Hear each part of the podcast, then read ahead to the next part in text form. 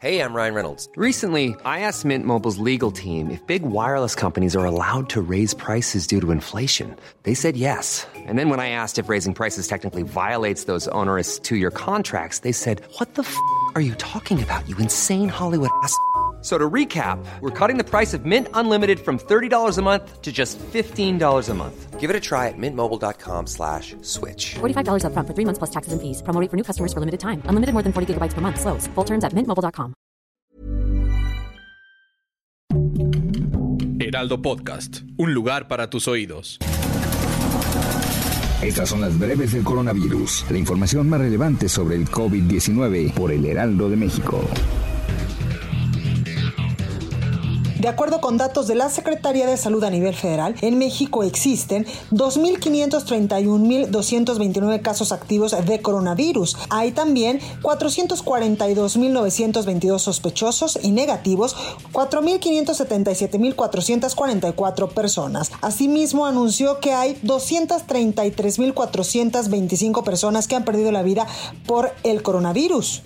A nivel internacional, el conteo de la Universidad Johns Hopkins de los Estados Unidos reporta que hoy en todo el mundo hay más de 182.761.000 contagios de nuevo coronavirus y se ha alcanzado la cifra de más de 3.957.000 muertes.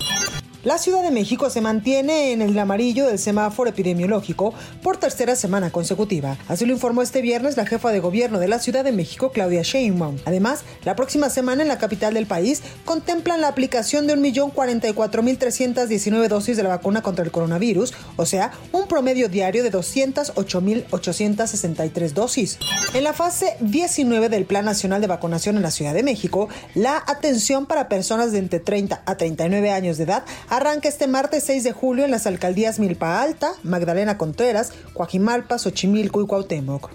La segunda dosis para los de 50 a 59 años de edad en Gustavo Amadero, Guajimalpa, Milpa Alta, Magdalena Contreras e Iztapalapa inicia el próximo martes y concluye el sábado 10 de julio. Y también se aplicará la primera dosis a 342.562 personas de 40 a 49 años de edad en la alcaldía Benito Juárez, Venustiano Carranza, Gustavo Amadero, y Gustavo Amadero con el biológico de AstraZeneca. El gobernador Alfredo del Mazo Maza anunció que el Estado de México continuará en el color verde del semáforo epidemiológico durante las próximas dos semanas y aseguró que la mayoría de las actividades se retomaron ya, producto del trabajo que hace la ciudadanía, las autoridades del Estado y del gobierno federal mediante el avance de la campaña de vacunación contra el coronavirus.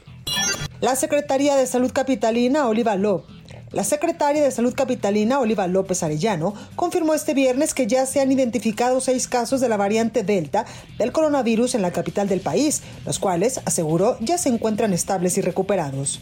La jefa de gobierno de la Ciudad de México, Claudia Sheinbaum, acudió por su segunda dosis de la vacuna contra el coronavirus. La mandataria de 59 años de edad y residente de la alcaldía Tlalpan acudió a la unidad vacunadora ubicada en la Escuela Nacional Preparatoria número 5. Cuba se prepara para dar luz verde en pocos días a una de las vacunas contra el coronavirus, la primera creada en América Latina y una esperanza para la región que enfrenta una nueva ola de la pandemia.